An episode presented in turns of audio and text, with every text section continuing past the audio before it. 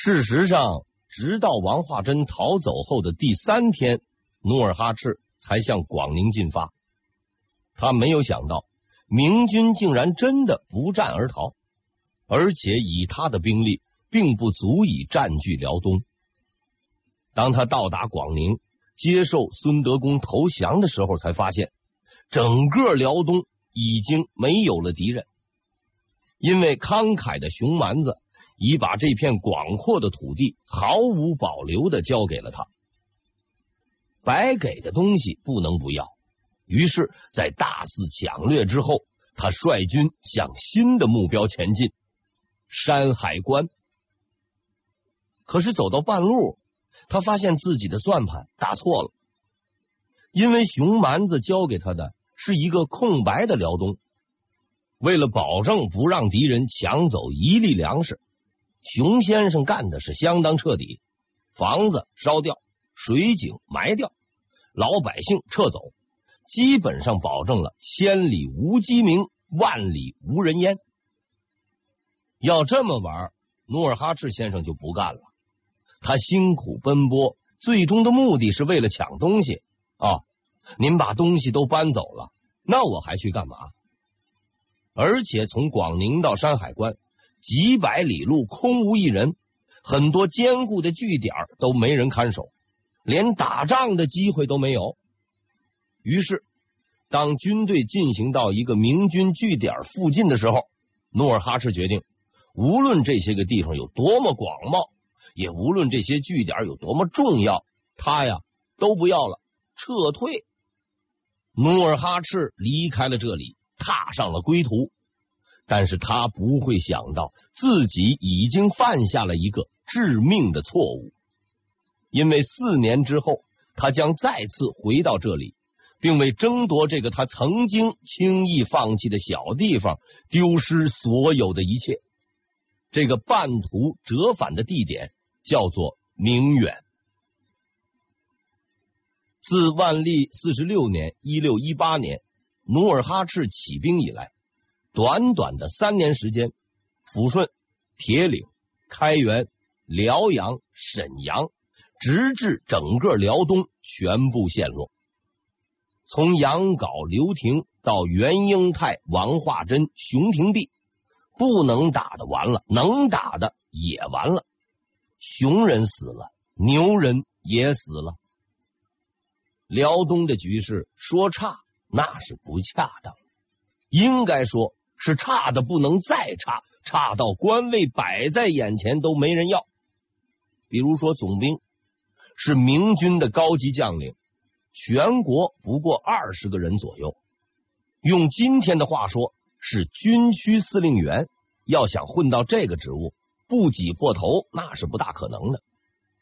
一般说来，这个职务相当安全，平日里也就是看看地图、指手画脚而已。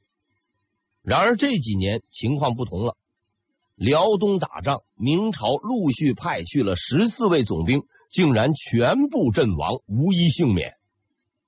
总兵越来越少，而且还在不断的减少，因为没有人干。某些在任总兵甚至主动辞职，宁可是回家种田，也不干这份工作。但公认最差的职业还不是总兵，是辽东经略。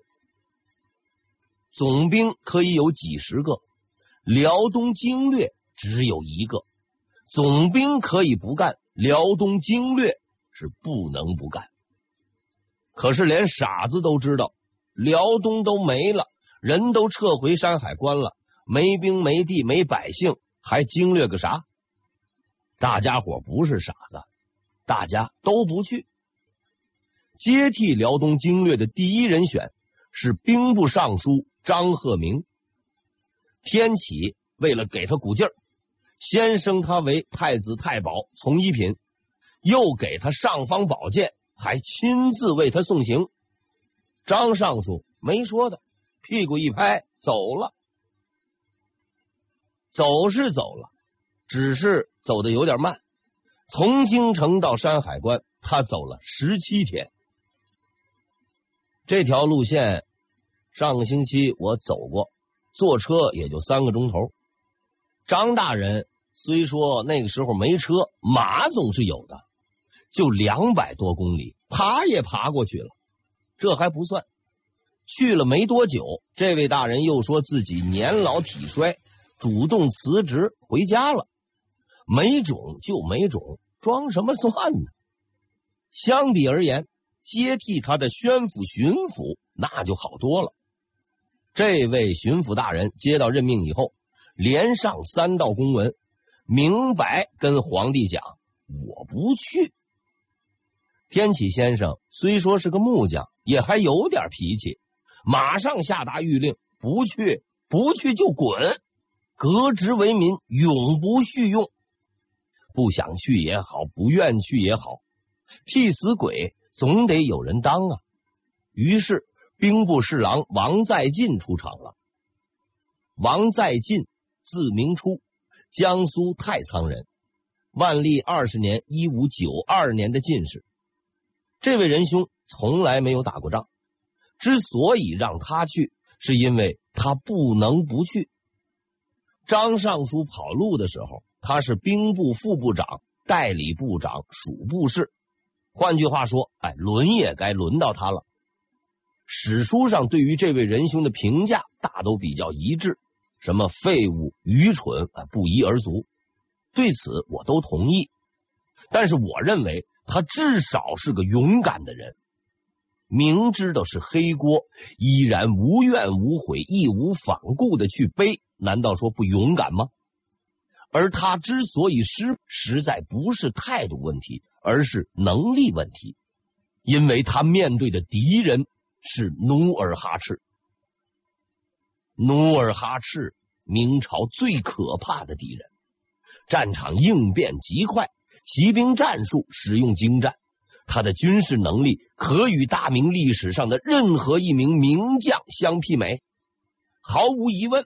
他是这个时代最为强悍、最具天赋的军事将领之一。王在晋到达辽东后，非常努力，非常勤奋。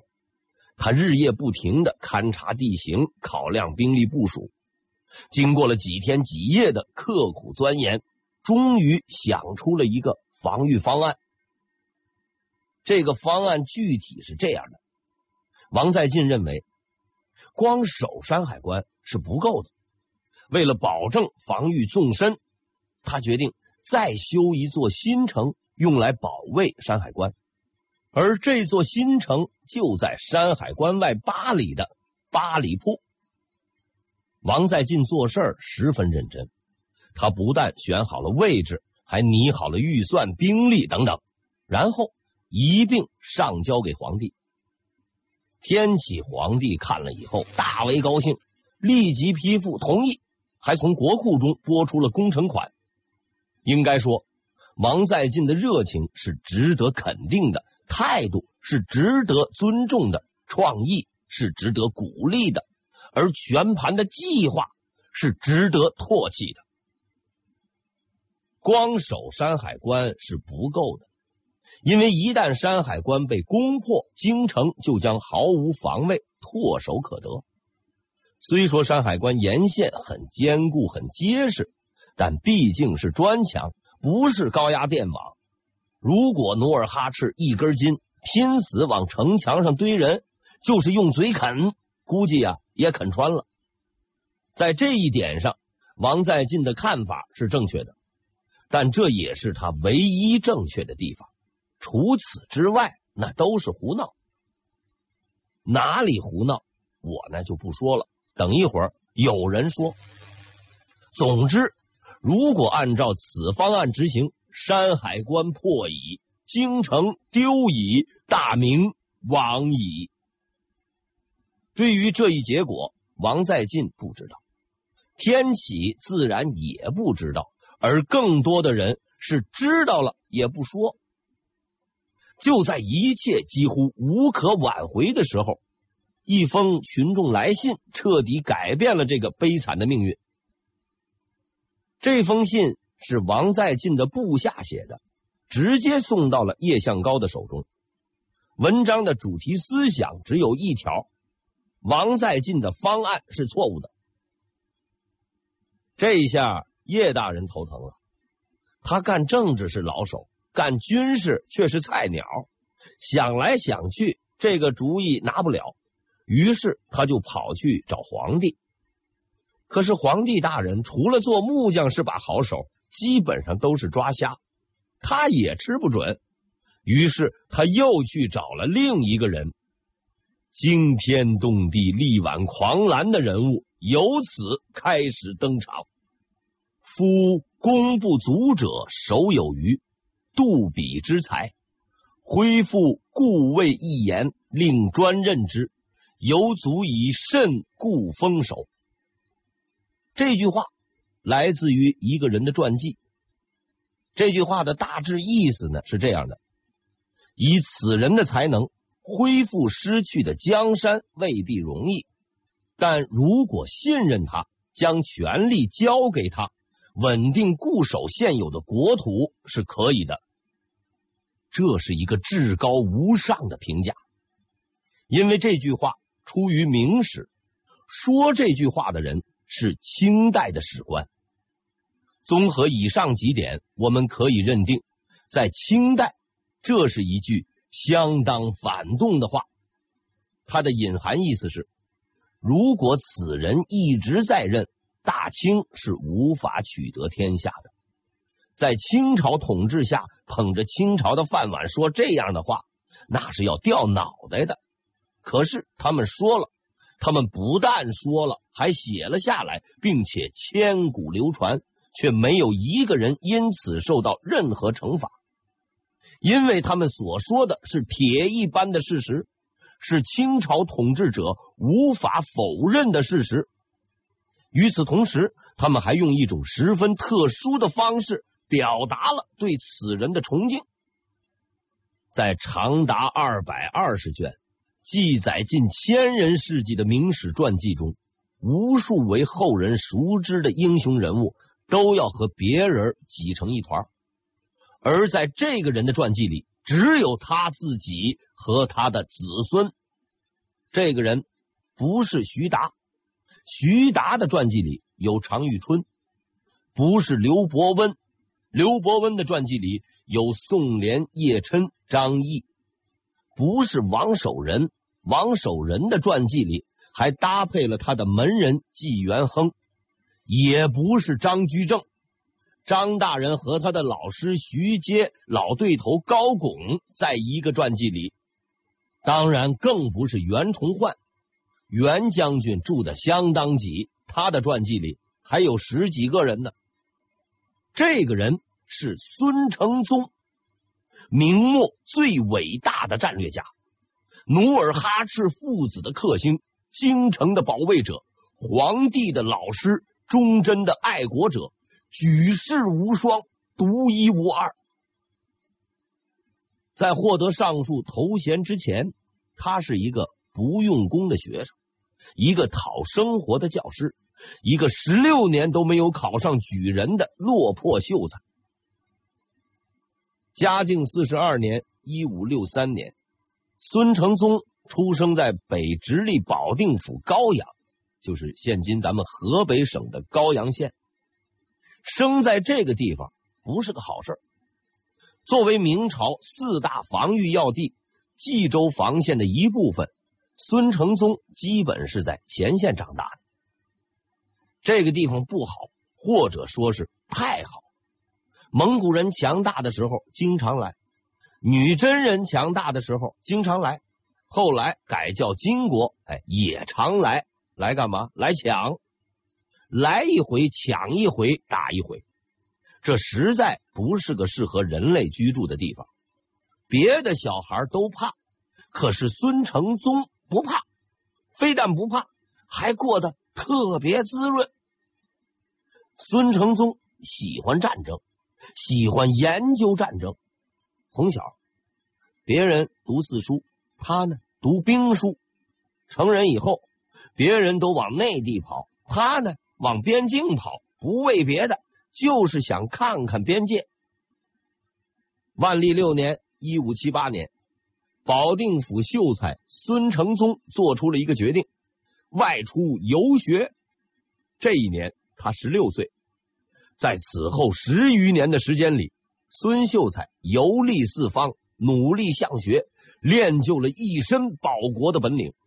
当然，这是史料里正式的说法。实际上，这位仁兄在这十几年来，大都是游而不学。要知道，他当年之所以考秀才，不是为了报国，说到底是混口饭吃。游学不用吃饭呢。还好，孙秀才找到了一份比较好的工作，就是老师。从此，他开始在教育战线上奋斗，而且越奋斗越好，好到名声都传到了京城。万历二十年（一五九二年），在兵部某位官员的邀请下，孙秀才来到了京城，成为了一位优秀的私人教师。但是慢慢的，孙秀才有思想活动了。他发现，光教别人孩子是不够的，能找别人教自己的孩子才是正道。于是第二年（一五九三年）。他进入了国子监，刻苦读书。一年以后，一五九四年，他终于考中了举人。这一年，他三十二岁。一般说来，考上举人，要么去考进士，要么去混个官。可是让人费解的是，孙举人却依然安心当他的老师。具体原因无人知晓，估计呢，他的工资比较高。但事实证明，正是这个奇怪的决定，导致了他奇特的人生。万历二十七年（一五九九年），孙承宗的东家奉命前往大同，就任大同巡抚。官儿不能丢，孩子的教育也不能丢，于是孙承宗跟着去了。我记得在一次访谈节目中，有一名罪犯说过。无论搞多少次普法教育都是没用的，只要让大家都去监狱里面住两天，亲自实践，就不会再犯罪了。我同意这个说法，孙承宗应该也同意。在那个地方，孙承宗发现了一个陌生而又熟悉的世界：拼死的厮杀、血腥的战场、智慧的角逐、勇气的考验。战争。是这个世界上最神秘莫测、最飘忽不定、最残酷、最困难、最考验智商的游戏。在战场上，兵法没有用，规则没有用，因为在这里，最好的兵法就是实战，唯一的规则就是没有规则。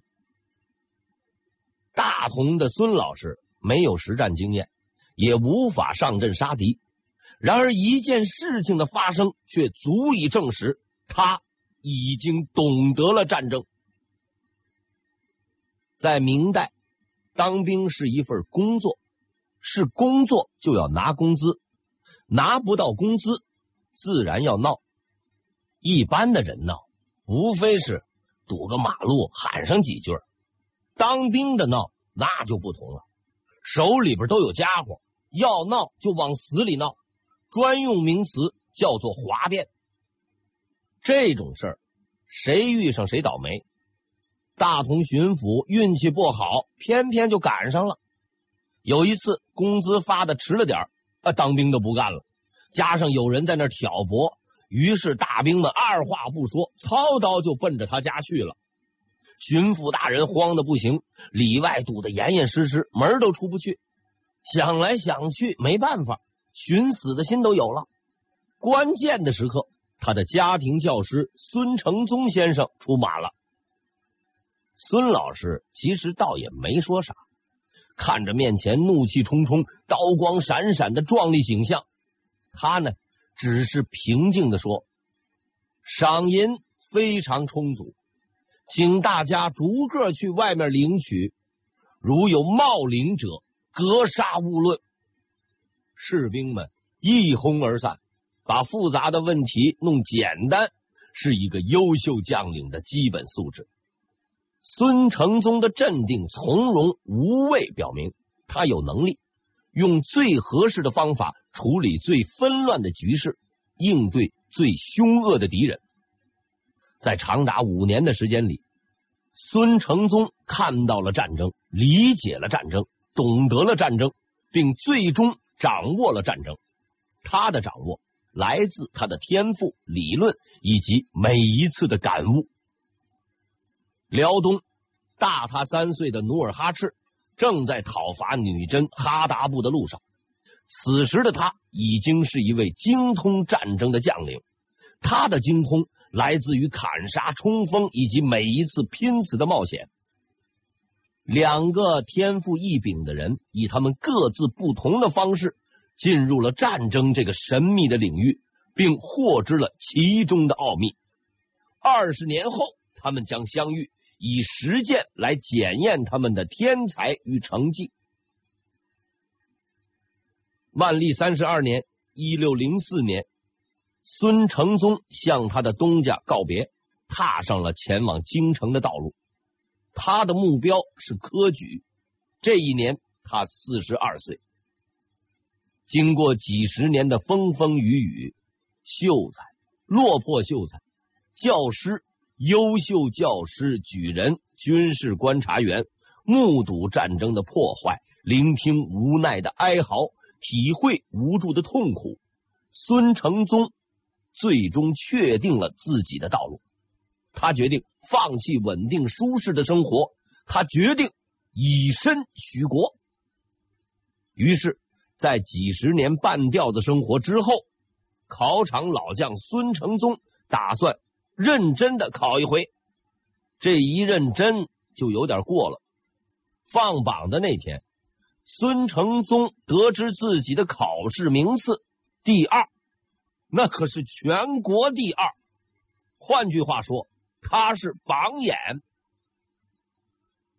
按照明朝规定，榜眼必定是庶吉士，必定是翰林。